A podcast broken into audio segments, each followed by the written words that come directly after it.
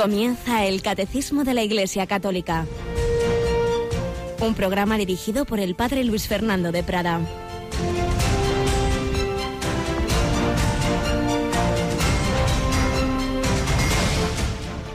Alabados sean Jesús, María y José. Muy buenos días, muy querida familia de Radio María. Y aunque ya en otros momentos lo hemos dicho y deseado, ahora desde el Catecismo, desde este programa, os deseamos un santo y feliz año nuevo junto con quien tengo aquí, nuestra querida Yolanda Gómez. Buenos días, Yoli, feliz año también a ti. Muy buenos días y feliz año. Bueno, hemos entrado ya en este año nuevo, como siempre, bajo la mirada de Santa María, Madre de Dios. Eh, estábamos ese día, también tú y yo, retransmitiendo la Santa Misa del Papa desde San Pedro del Vaticano. Y hoy, como nos ha recordado en el rezo, mejor dicho, en, el, en la exposición del santo del día, hoy no es que sea un santo, es que hoy es celebramos la memoria del nombre de Jesús. Así qué, qué bonito ese nombre que significa que Él es Dios Salvador, Yahvé salva. Es Dios, Dios hecho hombre, es Emmanuel, Dios con nosotros, pero para salvarnos. Como le dijo el ángel a San José y a la Virgen María, Él salvará a su pueblo de los pecados. Se lo dice en particular a San José cuando el pobre está en ese momento de desconcierto. Le pondrás por nombre a Jesús porque Él salvará a su pueblo de los pecados, es decir, a cada uno de nosotros. No tengo remedio, es que siempre estoy igual, es que caigo y recaigo en esto, lo otro. Acude a Jesús, Él te salvará. Y esa encarnación, esa Navidad que estamos celebrando, no se acaba este domingo con el bautismo del Señor, no, no, no. Se prolonga en la Iglesia porque la encarnación se prolonga a través de los sacramentos, a través de la palabra que sigue resonando en la Iglesia, pero sobre todo a través de la Eucaristía. Y precisamente mañana víspera de primer viernes de mes y eso significa algo importante en Radio María, ¿verdad, Yoli? Sí, vamos a retransmitir la hora santa a partir de las 11 de la noche, las 10 en Canarias, siendo, pues como ha dicho, el jueves antes del primer viernes de mes. Coincide, pues ya lo tenemos enseguida y tendremos en efecto en nuestra capilla esa exposición del Santísimo con momento de adoración. Los pastores, bueno, primero María y José, luego los pastores, luego los magos fueron, adoraron a Jesús, reconocieron en él al Dios humanado, al Dios hecho hombre, al Dios Salvador, le ofrecieron oro, incienso y mirra a los magos. Nosotros queremos ofrecerle el oro de la caridad, el incienso de la oración, la mirra de aceptar la cruz, la limitación humana, el sufrimiento, los sacrificios queremos también en este año seguir la estrella, seguir la estrella de la fe. A veces la estrella desaparece, se oscurece, como les pasó a los magos, y quisieron acudir al palacio de Herodes, pidieron ayuda, pidieron luz. Acudamos nosotros a las mediaciones que Dios nos ha puesto. Somos muy individualistas, pretendemos siempre un hilo directo, pero el Señor le gusta también que seamos humildes, que nos dejemos iluminar de la importancia de acudir a la iglesia, los sacramentos, el acompañamiento espiritual, dirección espiritual. No será tan malo nuestro párroco como Herodes, el que acudieron los magos y que sin embargo, pues siendo tan malísimo como era, eh, pero es verdad que en la consulta a aquellos escribas, pues les iluminaron. Sí, sí, el Mesías nacerá en Belén. Sigamos esa estrella. Mañana adoramos a Jesús en la, en la hora santa. Ya sabéis que durante este día de hoy, ya no, mañana por favor, si queréis enviar eh, peticiones para la hora santa, tenemos un correo electrónico eh, particular para ello, ¿verdad, Yoli? Sí, horasanta arroba radiomaria.es. También podéis llamar partir de las 9 de la mañana al 902-500-518. Nuestros voluntarios recogerán esas intenciones. De todas maneras, por supuesto, todas las intenciones vuestras, que el Señor las conoce y en este año en que vamos a insistir en la oración de petición en Radio María con la campaña Pide, pues el Señor las sabe, las conoce, pero bueno, quien le guste en particular que estén ahí bajo el altar, en las hojas en que vamos recogiendo vuestras peticiones, pues ya sabéis, hay que hacerlo como muy tarde en este día de hoy. Y en ese 902 500 518 podéis dar esas peticiones vuestras, pero también podéis responder a nuestras peticiones, porque seguimos en la campaña de Navidad, ya la última fase, unos cuantos días de enero, pidiendo esa vuestra ayuda en Radio María para que pueda seguir adelante este año y los que Dios quiera pues solo podrá hacerlo si le ayudáis entre todos. Si cada uno pone su granito de arena, si junto a la oración de tantas personas buenas y al voluntariado de, centenares de personas, hay muchos miles que ponen ese su granito de arena en forma de un donativo pequeño o grande, periódico, siempre es ideal, pues cada mes, cada trimestre, una cantidad que puede ser muy pequeñita. Tenemos domiciliaciones de, de un euro al mes, no, no hay ningún problema. O, pues de una manera más puntual ahora en la campaña de Navidad y que quiere, tengas ese detalle de decir que no acabe esta campaña sin yo haya puesto una aportación especial en esta colecta extraordinaria, que sea tu regalo de Reyes, que sea tu primer donativo del año 2018. A partir de las 9 de la mañana, en ese teléfono habrá quien atienda tu llamada, a quien puedas indicarle tu donativo y particularmente hoy tendremos un número grande de voluntarios de doce y media a una y media de la mañana. Contamos con tu regalo de Reyes a la radio de la Virgen. Pues vamos adelante y vamos a retomar algunas anécdotas de la vida del gran misionero. Extendió el nombre de Jesús, de la compañía de Jesús. Era el padre segundo Llorente, gran misionero al Alaska, una vida entregada porque valía la pena que aunque fueran muy poquitas las personas los que vivieran en aquella Alaska, uno solo, que conociera al Salvador, a Jesucristo, al Redentor, valía la pena entregar allí su vida. Y así lo hizo. Vamos a seguir recordando algunos retazos de sus memorias que nos ayuden también a valorar tantos misioneros, tantos misioneros. La Epifanía es un día también para recordar esa, esa vida misionera de la Iglesia, la infancia misionera, tantas personas que, que se entregan a la misión, que se van a, a países lejanos, sacerdotes, religiosos, laicos, familias enteras misioneras, porque vale la pena que todos los hombres sepan que Jesucristo es el único Salvador, ayer, hoy y siempre. Pues así pedimos a la Virgen María que nos ayude a, conocer, amar y seguir cada vez más a su Hijo Jesucristo.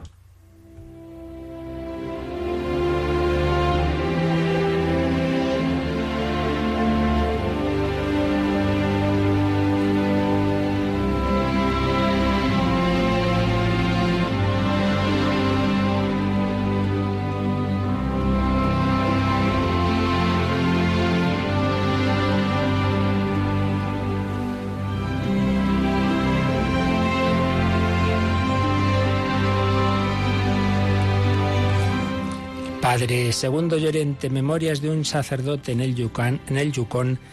Vamos tomando de vez en cuando algunos, algunos retazos de esas sus memorias. Y por ejemplo, cómo fue su primer invierno, qué dura la vida en Alaska, cómo se mantuvo allí, porque tenía a Jesús en el sagrario. Mi primer invierno en Kotzebue fue una lección de supervivencia. La iglesia estaba pobremente aislada la duración, oscuridad y el frío de estos inviernos árticos han de ser experimentados para poderlos comprender. Lo que era obvio era que el problema lo, tenía yo y no el clima.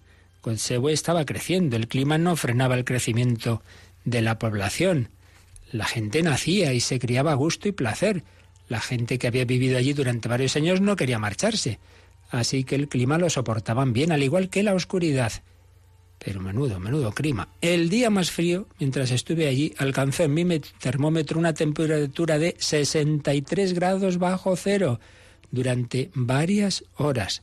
Saqué un recipiente medio lleno con agua y lo coloqué afuera sobre la nieve. En segundos la superficie del agua se empezó a mover hasta que una capa de hielo se formó delante de mis asombrados ojos.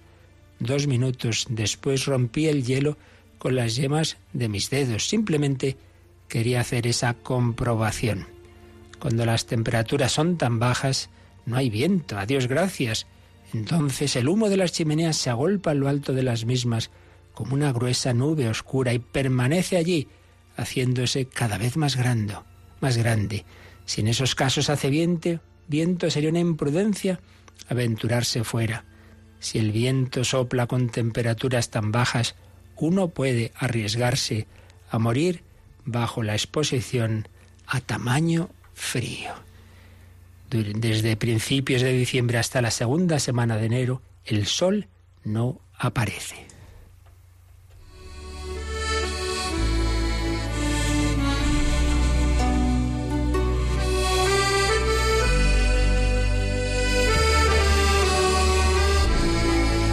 Alrededor del mediodía hay como una especie de resplandor crepuscular que te permite verlo durante un momento.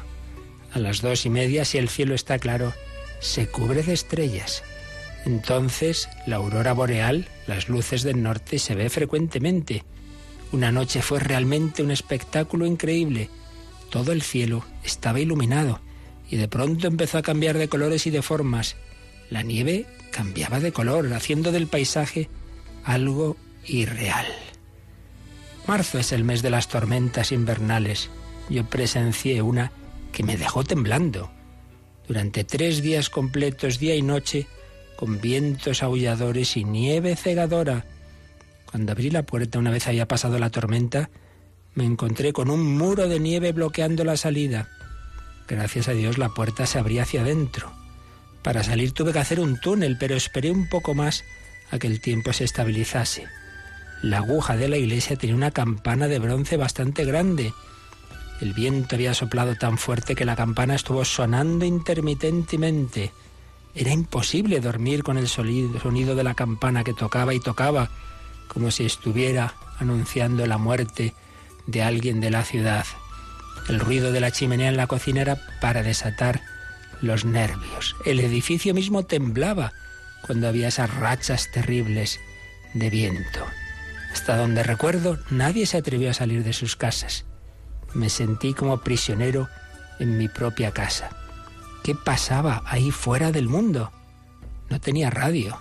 Tenía miedo de encender la estufa por temor a que se incendiase toda la casa.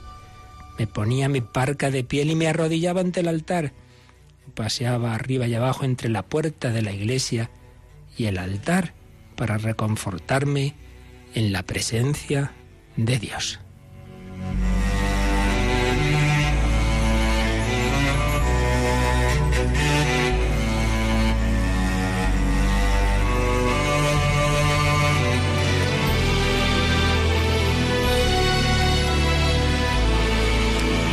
Ahí se reconfortaba el padre Llorente en esas condiciones tan extremas, en la presencia de Dios. Por Jesucristo había ido a Alaska, con Jesucristo vivía y se confortaba, con Jesucristo estuvo 40 años en esas condiciones y dificultades para anunciar a Jesucristo a todos los que allí vivían.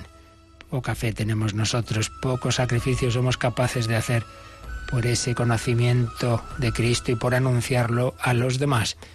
Pidamos a la Virgen María que interceda, que nos dé, que nos cambie el agua en vino, que nos dé una fe grande, un ardor apostólico y misionero, una esperanza de que tras la noche viene el día, el día eterno, como llegó para el payorente que tuvo una muerte de alegría, de dulzura, de la certeza de que se iba al cielo con ese Jesucristo por el que había entregado su vida. Así lo pedimos también nosotros al Señor.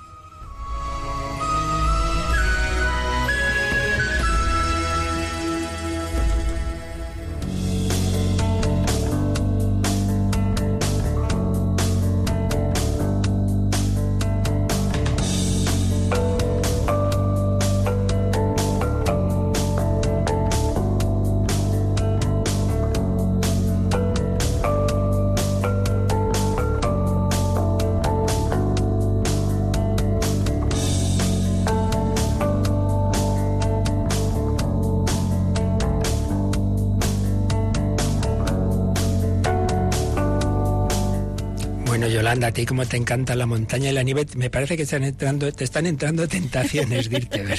bueno, precioso, aunque un poco gélido lo que nos ha contado también. Un poco, ¿verdad? sí. Bueno, bueno, pues algunos por amor a la montaña y otros por amor a Cristo, ¿verdad? Y las dos cosas se pueden juntar, obviamente. Pues tenemos que estar dispuestos a ir al fin del mundo para anunciar al Señor. Bueno, pues precisamente al fin del mundo envió Jesucristo a sus apóstoles con la fuerza del Espíritu Santo. Vamos a retomar donde estábamos, porque hace ya algún tiempo que interrumpimos con programas especiales. Estamos en la parte final, la parte final ya, del artículo octavo del credo, creo en el Espíritu Santo. Entonces estuvimos viendo quién es el Espíritu Santo, esa persona divina, tercera persona divina, que como el Padre y el Hijo son un solo Dios, que recibe con ellos la misma adoración y gloria. Esto en realidad lo habíamos visto más a fondo en la primera parte del credo, cuando nos hablábamos del Dios uno y trino. Aquí más bien es el Espíritu Santo en relación a nosotros, pero bueno, lo recordábamos, recordamos cómo eh, el Padre nos ha enviado dos misioneros, verdaderos misioneros son el Hijo y el Espíritu Santo, que nos envía a la tierra, el Hijo hecho hombre, encarnado en Jesús, y el Espíritu Santo, en cambio, de manera invisible, que va actuando. Vimos que significaba ese nombre propio del Espíritu Santo, sus diversos apelativos, es decir, otras formas de llamarlo, sobre todo paráclito, que significa eh, abogado y consolador. Se puede traducir de, de las dos formas. El Espíritu Santo, paráclito, abogado, consolador, también se llama el Espíritu de la promesa, el Espíritu de adopción, el Espíritu de Cristo, el Espíritu del Señor, el Espíritu de Dios, el Espíritu de la gloria, y que tiene diversos símbolos a través de los cuales se expresan en la Escritura sus actuaciones, lo que hace con nosotros, el agua, la unción, el fuego, la nube, la luz, el sello, la mano, el dedo, la paloma sobre todo, es el símbolo que más recordamos, puesto que aparece en escenas del Evangelio. Vimos cómo, aunque se ha ido revelando progresivamente, pero como es natural, el Espíritu junto al Padre y al Hijo ha actuado desde siempre en la creación, en la historia de la salvación, en el desarrollo de la vida de Israel. Ahí pues ya iba manifestándose poco a poco, especialmente en las teofanías, es decir, las manifestaciones de Dios, en la ley, momento tan importante de la ley de Dios en el Sinaí, en el reino, en el exilio, y cómo fue anunciando a través de los profetas sobre todo la venida de un ungido por excelencia, ungido es decir, Mesías, es decir, Cristo, que nos comunicaría en plenitud ese mismo Espíritu Santo. Como eh, llega la plenitud de los tiempos, anunciado ya por el precursor, por Juan el Bautista, como el Espíritu Santo llena a María, alégrate llena de gracia, el Espíritu Santo vendrá sobre ti, concebirás por obra y gracia del Espíritu Santo. Y en efecto, por esa acción del Espíritu Santo, sin concurso de varón, María concibe al Mesías, a Jesucristo, el Hijo de Dios hecho hombre, lleno en su humanidad de Espíritu Santo para comunicárnoslo a nosotros. Entonces vimos esa acción del Espíritu Santo en la humanidad de Jesucristo, como Jesús al morir, dice San Juan, inclinando la cabeza, entregó el Espíritu, que tiene doble sentido, entregó el alma, murió, pero nos dio también a la Iglesia el Espíritu Santo, entregó el Espíritu que se va a comunicar ya de una manera abundante y, plena y pública, digamos, en Pentecostés. 50 días después de la Pascua, hablamos de ese Pentecostés, que era una fiesta que ya tenían los judíos, pero que va a adquirir el significado pleno, como todas las demás, en ese momento ya tras la Pascua de Jesucristo. Pentecostés se nos comunica el Espíritu Santo, don de Dios, eh, esa, comunicación del amor de Dios a cada uno de nuestros corazones. Y ya el último apartadito que estamos terminando es el Espíritu Santo y la Iglesia. Ese Espíritu Santo que actuó en el pueblo de Israel, que anunció la venida del Mesías, que la realizó en la concepción virginal de Jesús en, en María, que llenó la humanidad de Cristo, que se comunicó en Pentecostés, ahora ese Espíritu Santo actúa en la Iglesia. Entonces, en este apartado eh, que estamos acabando, el catecismo nos ha hecho ya, digamos, como una especie de introducción o de panorama de lo que va a venir después. Por eso nos ha dicho, en primer lugar, en el número 738, nos dijo, mm, la misión de la Iglesia no se añade a la de Cristo y del Espíritu Santo, sino que es su sacramento. Es decir, la Iglesia, la Iglesia es un signo, un símbolo y es eh, algo sensible a través del cual quien actúa son los misioneros, Cristo y el Espíritu Santo. Con todo su ser y en todos sus miembros ha sido enviada para anunciar y dar testimonio, para actualizar y extender el misterio de la comunión de la Santísima Trinidad. Y esto es lo que veremos ahora enseguida. El siguiente artículo ya ah, del credo es Creo en la Santa Iglesia Católica. Después, en el número 739, nos decía el catecismo que puesto que el Espíritu Santo, que es la unción de Cristo, eh, es Cristo, es Cristo, cabeza del cuerpo, quien lo distribuye entre sus miembros, ¿para qué? Para alimentarlos, sanarlos, organizarlos, enviarlos a dar testimonio, asociarlos a su ofrenda al Padre y a su intercesión por el mundo entero. Y eso lo hace sobre todo a través de los sacramentos. Por medio de los sacramentos, Cristo comunica su Espíritu, Espíritu Santo y santificador a nosotros, los miembros de su cuerpo. Y esto lo va a ver, lo va a desarrollar el catecismo en la segunda parte del catecismo. Estamos todavía en la primera parte, lo que creemos, el credo, y lo primero que veremos, ya digo, es ese artículo 9 sobre la Iglesia Católica, pero luego la parte de cómo Jesucristo nos comunica el Espíritu Santo de manera particular, no única, pero sobre todo a través de los sacramentos de la liturgia, eso lo veremos en la segunda parte del catecismo. Después vimos, y lo vamos a retomar ahí, y el siguiente aspecto que va a desarrollar el catecismo va a ser en la tercera parte, y eso lo decía el número 740. Vamos, si te parece, Yolanda, releemos este número con el que nos quedamos el otro día, el 740. Estas maravillas de Dios, ofrecidas a los creyentes en los sacramentos de la Iglesia, producen sus frutos en la vida nueva, en Cristo, según el Espíritu. Esto será el objeto de la tercera parte del catecismo. Es decir, todo eso que Dios va haciendo en nosotros, que llama aquí el catecismo maravillas de Dios, es algo que supera las fuerzas humanas, son esas obras maravillosas, en algunos casos milagrosas, como es la concepción de Juan Bautista, de una mujer anciana y estéril, la concepción de, de Jesucristo, de una mujer virgen, María, bueno, a veces son esos signos, digamos, ya claramente milagrosos, pero en cualquier caso siempre algo que supera las fuerzas humanas, sobrenatural, decimos. Dios actúa por encima de la naturaleza. Son esas maravillas de Dios, esos milagros, que no se demostrarán milagros a nivel físico, pero que muchas veces experimentamos. Dios mío, ¿cómo ha cambiado mi vida? ¿Qué ha pasado con esto? Esto que yo antes no superaba, ahora sí, esta luz que tengo. Maravillas de Dios ofrecidas a los creyentes en los sacramentos de la Iglesia. Yo lo puedo testiguar. Yo he visto confesiones que uno dice, bueno, esto es, esto es milagroso. Es decir, cómo, esta persona en, unos minutos, cómo sale distinta, completamente distinta. Recuerdo casos de personas incluso que estaban, bueno, con problemas serios psicológicos en un tratamiento y al poco tiempo de una conversión, de una confesión, decirles al psicólogo, mira, yo no quiero hacerte gastar dinero, ya estás muy bien, ¿qué ha pasado con tu vida? Bueno, pues que el mejor psicólogo es Jesucristo, lo cual no quita que también con la gracia de Dios a veces también el Señor quiere que acudamos al psicólogo como hay que acudir al médico. Que me duele la pierna, pues rezo, pero voy al médico también. Pero hay ocasiones en que es tan fuerte esa acción de Dios que provoca pues esa, esa, eh, esas intervenciones a ese nivel humano, natural y psicológico. Maravillas de Dios. Pues bien, esas maravillas de Dios, claro, no basta que sean un ratito que yo rezo y estoy aquí me agustito, sino que tienen que extenderse a todo el día. Y claro, eso implica la moral. Y eso es lo que desarrolla el catecismo en la tercera parte del catecismo.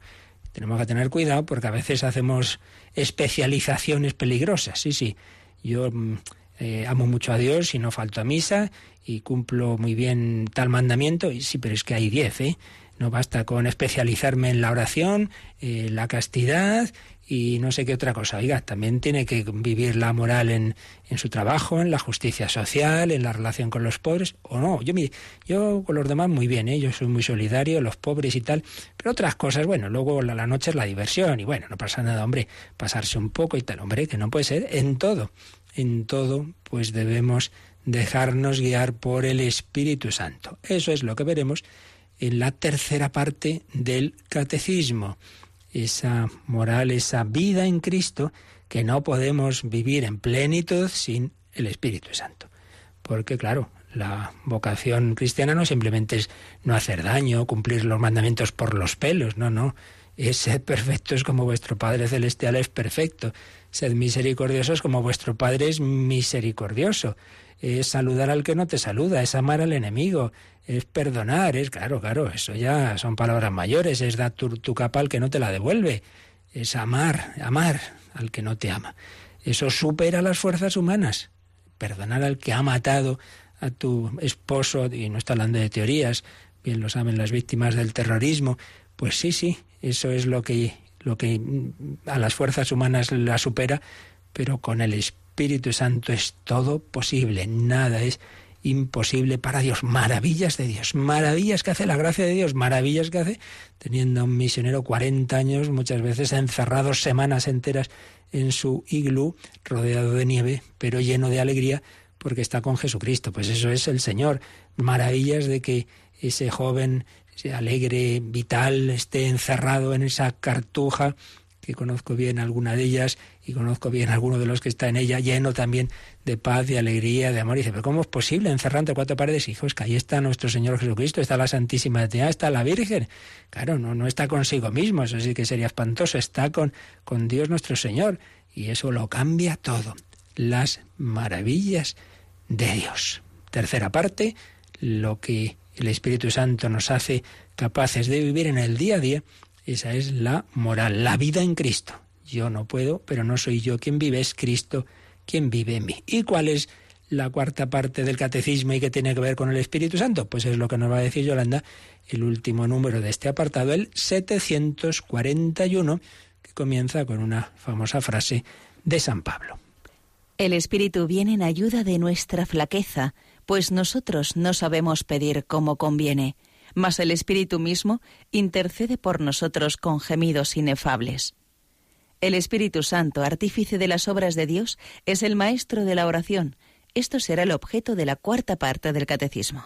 Pues como veis, con estos números, el Catecismo nos ha mencionado las cuatro partes y su relación con el Espíritu Santo. Primera parte, en la que estamos, lo que creemos resumido en el credo, nos ha dicho que ahora el siguiente artículo que vamos a tratar es la Iglesia Católica como obra del Espíritu Santo. Segunda parte, la liturgia, lo que celebramos, particularmente los sacramentos, nos ha dicho que a través de ellos Jesucristo nos comunica el Espíritu Santo, no exclusivamente, pero sobre todo a través de los sacramentos. Tercera parte, a través de esa, de esa acción de Dios, de esa gracia que recibimos en los sacramentos y por los demás caminos, con esa fuerza del Espíritu Santo, podemos vivir el Evangelio en el día a día, podemos vivir la moral cristiana, mm, vocación a la santidad, vocación al heroísmo, vocación a amar a Dios sobre todas las cosas y al prójimo como Cristo nos ha amado. Tercera parte del catecismo. Pero queda la cuarta. La cuarta. Lo que creemos, primera parte, y celebramos, segunda parte, y estamos llamados a vivir. Tercera parte, hay que vivirlo siempre en relación viva con Dios. Y eso es la oración. Uy, ¿cómo se ora? Bueno, pues de nuevo hay una oración natural los hombres de todos los tiempos han orado de una manera o de otra, sí, pero eso se queda muy pobre. ¿Cómo me comunico yo con la Santísima Trinidad? Pues necesitas a la Santísima Trinidad que te mueva, necesitas al Espíritu Santo. Y eso es lo que San Pablo dice en Romanos 8, 26. Yo no sé orar, no sabemos orar, no sé ni, ni lo que me conviene, ¿cómo voy a pedir si no sé si me conviene esto o no? El Espíritu Santo viene en ayuda de nuestra flaqueza, de nuestra debilidad. Pues nosotros no sabemos pedir como conviene, más el Espíritu Santo intercede por nosotros con gemidos inefables, como esos gemidos del bebé. Él no sabe hablar, pero expresa el hambre, el sueño, el dolor, lo que sea, o el cariño, el amor, expresa con esos gemidos. Bueno, pues el Espíritu Santo ora en ti. Si yo no sé orar, si me distraigo, pues tú tranquilo, tú ponte ahí haz lo que puedas que el Espíritu Santo actúa. Es como esa que se pone ahí al sol en la playa, aunque se quede dormida, mira, se pone morenita. Pues, pues el Espíritu Santo actúa en tu alma y la va poniendo morenita si tú haces lo que puedes. Si tú te pones ahí ante el Señor, empiezas a invocar, lees un poquito el Evangelio, rezas despacito una oración, poco a poco Dios va actuando, te coges ese librito, ese Evangelio del día, lo vas intentando meditar. No te preocupes, que ya te enseñará Él. El Espíritu Santo actúa ahí y te, y te mueve a pedir lo que te conviene. Y si pides algo que no te conviene, Dios te dará lo que te convenga. Ya sabe entender tus peticiones. El Espíritu intercede por nosotros con gemidos inefables. El Espíritu Santo, artífice de las obras de Dios, es el maestro de la oración. Fijaos qué frase tan bonita para terminar este apartado en el 741. El Espíritu Santo, artífice de las obras de Dios, es el maestro de la oración. No sé orar, pues ala, Lo primero que hay que hacer al ir a hacer un rato de oración es, ven Espíritu Santo, ilumíname, no sé orar, muéveme tú, el artífice de las obras de Dios, el que ha hecho las maravillas que ha hecho en la historia, en los santos, en la Virgen María, bueno, pues ya hará algo contigo, ¿no? Será tu maestro de oración. Y eso es lo que veremos en la cuarta parte del catecismo. Jesús precisamente le decía a la samaritana que le, enseñaba también, si conocieras el don de Dios, le pedirías tú a Él y Él te daría ese, esa agua viva. Eh, hay que orar en el espíritu y en la verdad, no en Garicín, en Jerusalén. Mira, en orar en espíritu y verdad no quiere decir simplemente con sinceridad y de corazón, que también no, es más, orar en espíritu y verdad quiere decir orar en el Espíritu Santo y en Cristo, que es la verdad. La oración cristiana es oración, dirigirnos al Padre, eh, introducidos en el corazón de Cristo y ahí nos introduce el Espíritu Santo. El Espíritu Santo me lleva a Cristo y en el Espíritu de Cristo digo Abba Padre, papá, papaito. Pues vamos a recordar esa escena que el catecismo también nos había citado antes de la samaritana, como se nos ha manifestado en Cristo y el Espíritu Santo el amor de Dios que le ha llevado a nacer por cada uno de nosotros, a hacerse hombre, a compartir nuestra vida y a darnos a compartir la suya, la vida divina que se me da en el Espíritu Santo. ¿Cómo te ama Dios?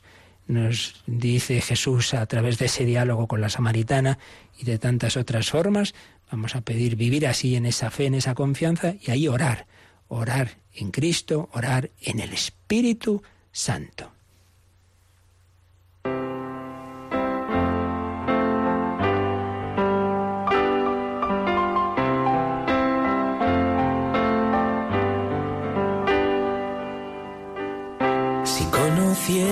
Cómo te ama Dios y que Él te pide de beber. Le pedirías tú a Él y Él te daría del agua viva, del agua viva. Si conocieras cómo te ama Dios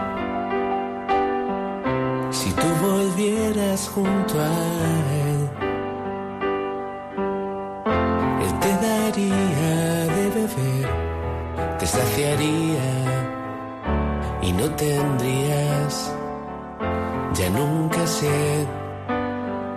Si tú supieras lo que está dispuesto a hacer, con tal que tú le quieras, si tú le abres la puerta, si tú supieras que te grita dame de beber, ya no sabrías vivir tu vida sino por apagar su sed.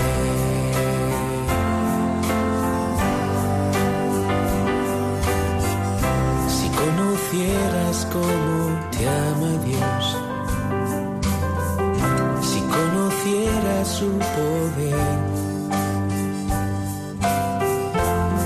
qué fácil es creer que Él te guía, que Él te cuida, que no te olvida. Si conocieras cómo te ama Dios, nada tendrías que querer.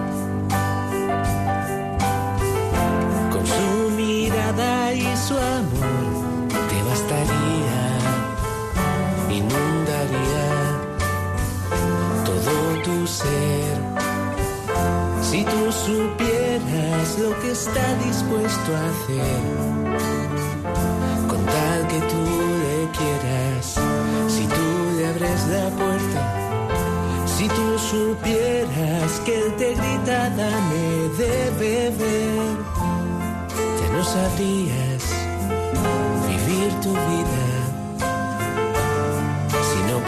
apagar su ser.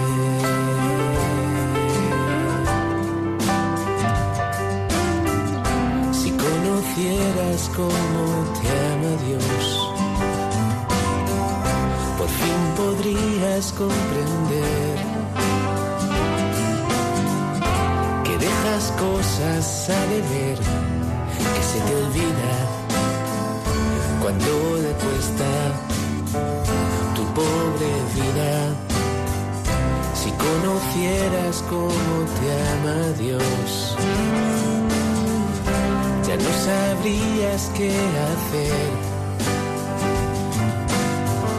para intentar corresponder vida por vida lo que ha pagado en su agonía. Si tú supieras lo que está dispuesto a hacer, contar que tú le quieras, si tú le abres la puerta, tú supieras que él te grita, dame de beber no sabrías vivir tu vida sino por apagar su ser.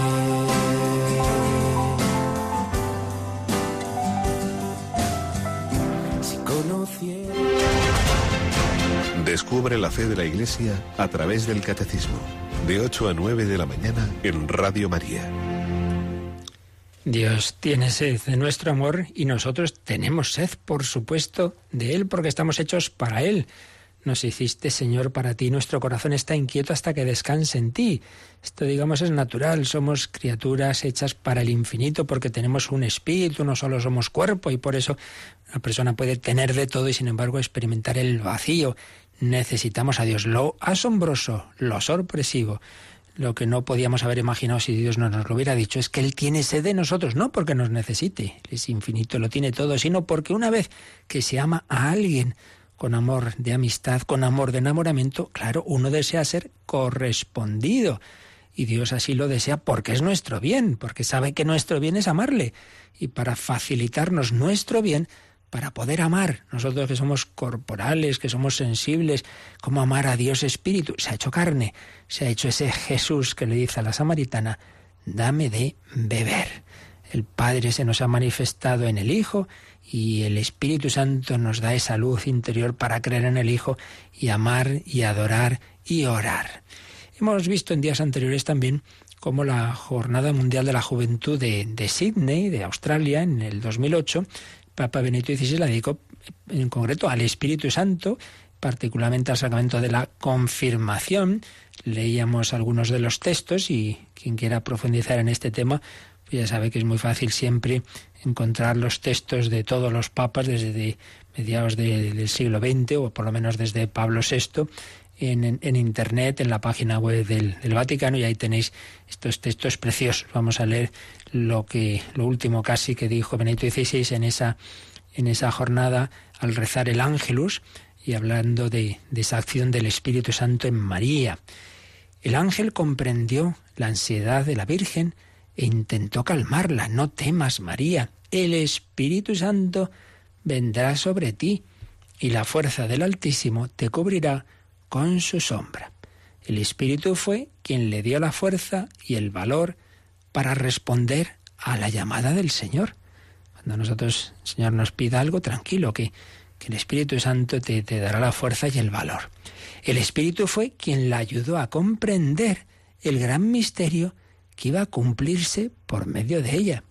El Espíritu fue el que la rodeó con su amor y la hizo capaz de concebir en su seno al Hijo de Dios. Pues de nuevo vemos cómo las obras de Dios y lo que Él nos pide supera nuestras fuerzas, pero claro, es que para eso recibimos la fuerza de Dios, el Espíritu Santo. Esta escena, seguía diciendo Benedicto XVI, es quizás el momento culminante de la historia de la relación de Dios con su pueblo. En el Antiguo Testamento, Dios se reveló de modo parcial y gradual, como hacemos todos en nuestras relaciones personales. Claro, conoces a alguien, no le cuentas tu vida en todos sus detalles el primer día. Se necesitó tiempo para que el pueblo elegido profundizase en su relación con Dios. La alianza con Israel fue como un tiempo de hacer la corte, un largo noviazgo. Luego llegó el momento definitivo, el momento del matrimonio, la realización de una nueva y eterna alianza. En ese momento, María, ante el Señor, representaba a toda la humanidad. En el mensaje del ángel era Dios el que brindaba una propuesta de matrimonio con la humanidad. Y en nombre nuestro, María dijo sí. Fijaos qué bonito, como explicaba esa relación de Dios con nosotros. Un tiempo de noviazgo, Dios quería ir ganándose a Israel, que era símbolo de toda la humanidad, pero a su vez Israel está representado en María, que nos simboliza ya a toda la humanidad en efecto, y en ella hemos dicho que sí, esa alianza, la alianza nueva y eterna, en primer lugar se va a realizar en María, arca de la nueva alianza. Dios se desposa con la humanidad, se casa con nosotros, matrimonio indisoluble, ya nunca se va a divorciar. El Hijo de Dios eternamente va a ser hombre. Y todo ello se realiza en esa arca de la alianza, que es María. En el mensaje del ángel era Dios el que brindaba una propuesta de matrimonio con la humanidad y en nombre nuestro María dijo sí. Y añadía al Papa, en los cuentos los relatos terminan y desde entonces vivieron felices y contentos. Muchas veces añadimos y comieron perdices nosotros. En la vida real no es tan fácil. Fueron muchas las dificultades que María tuvo que superar al afrontar las consecuencias de aquel sí al Señor. También nosotros debemos permanecer fieles al sí con el que acogimos el ofrecimiento de amistad por parte del Señor. Sabemos que Él nunca nos abandonará, sabemos que Él nos sostendrá siempre con los dones del Espíritu. María acogió la propuesta del Señor en nombre nuestro. Dirijámonos pues a ella y pidámosle que nos guíe en las dificultades para permanecer fieles a esa relación vital que Dios estableció con cada uno de nosotros.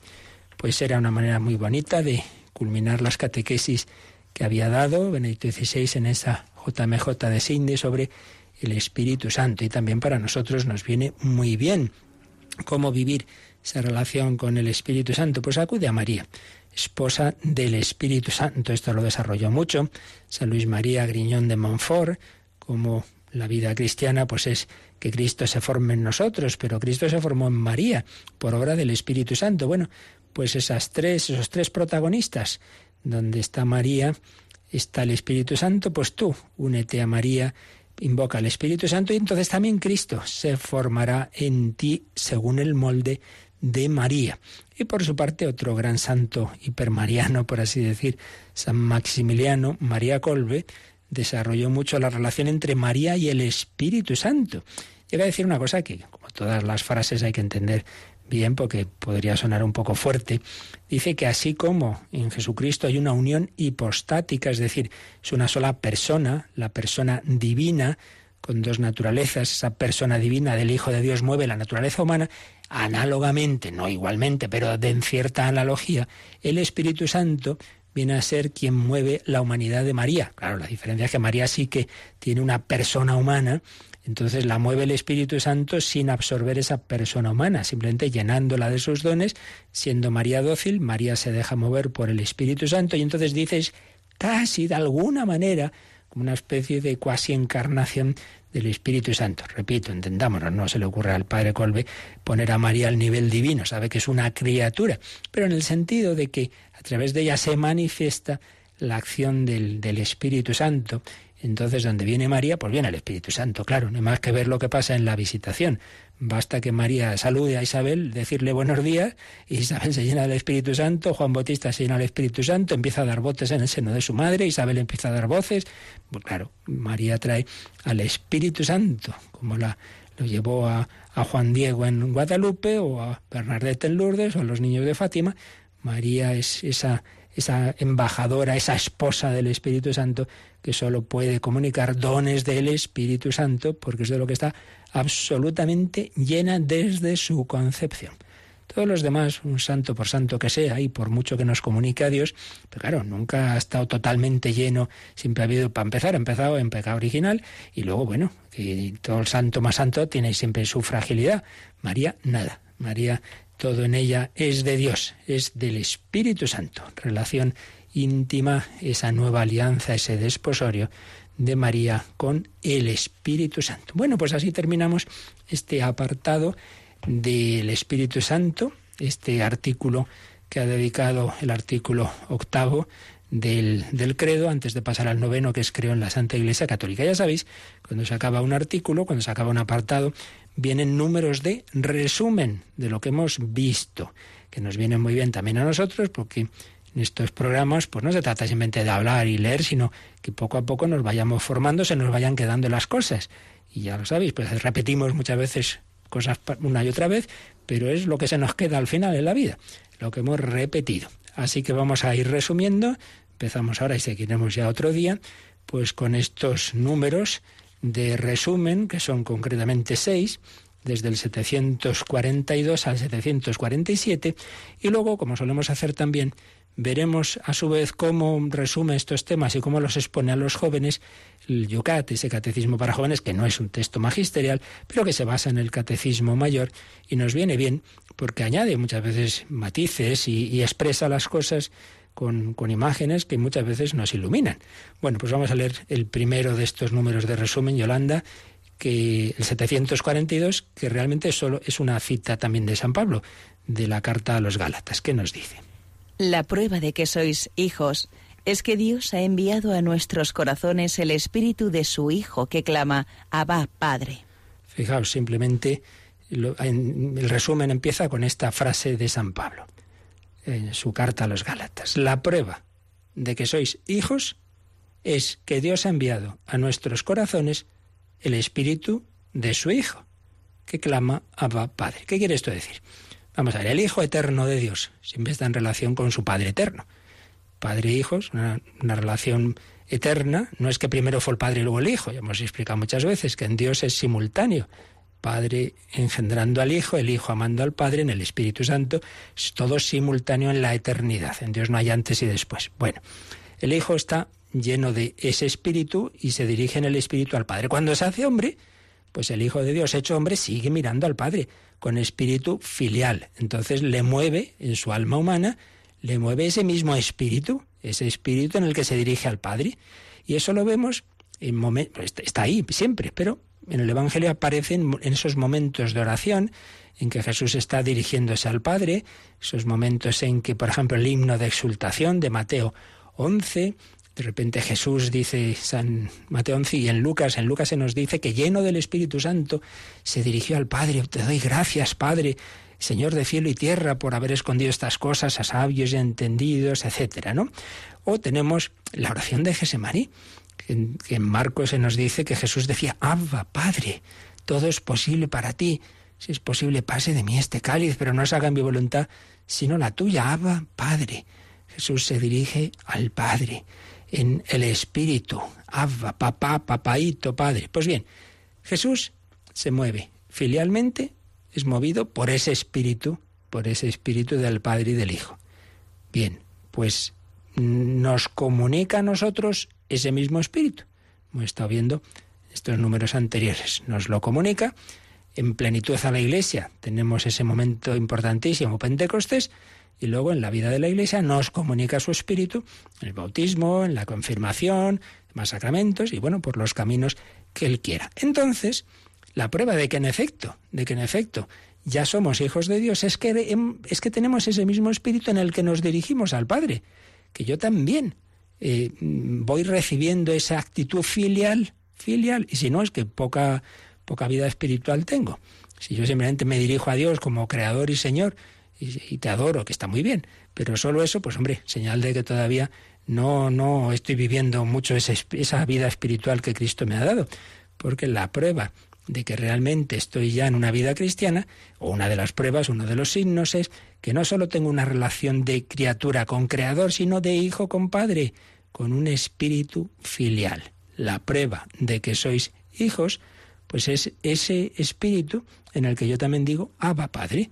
Y por eso mm, decimos, ¿no? Movidos por ese Espíritu Santo y fieles a la recomendación del Salvador, nos atrevemos a decir, Padre nuestro, que estás en el cielo. Abba Padre, papá, papaito. Bueno, mañana o próximo día veremos, veremos eh, el desarrollo de esto en el Yucat y también podéis preparar vuestras cuestiones porque hoy tengo que acabar un poquito antes, no vamos a tener tiempo para, para las consultas, pero prepararlas, ya sabéis en cualquier caso que las podéis enviar al correo electrónico, siempre viene bien, así las puedo mirar antes. Y si hay algo que consultar, pues lo hacemos.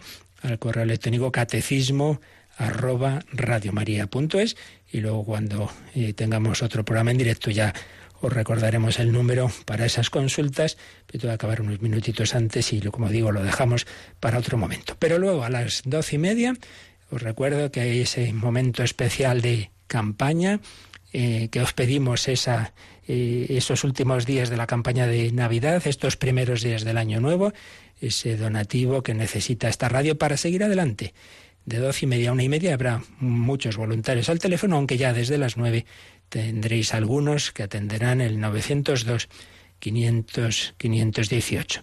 Y también hoy podéis enviar peticiones al correo horasanta@radiomaria.es o a ese mismo número de teléfono para ponerlas bajo el altar en el que mañana por la noche a las 11, 10 en Canarias, celebraremos la hora santa. Pedimos al Señor, a la Santísima Trinidad, al Padre, al Hijo y al Espíritu, su bendición para vivir este día, para dejarnos salvar por Jesús, santo nombre de Jesús. Yahvé, Salvador, Jesús, sálvanos. Jesús, Hijo de Dios, ten misericordia de nosotros. La bendición de Dios Todopoderoso, Padre, Hijo y Espíritu Santo, descienda sobre vosotros. Alabado sea Jesucristo.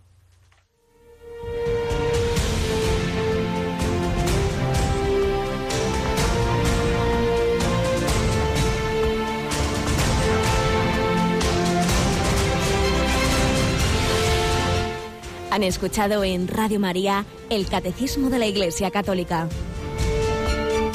Un programa dirigido por el Padre Luis Fernando de Prada.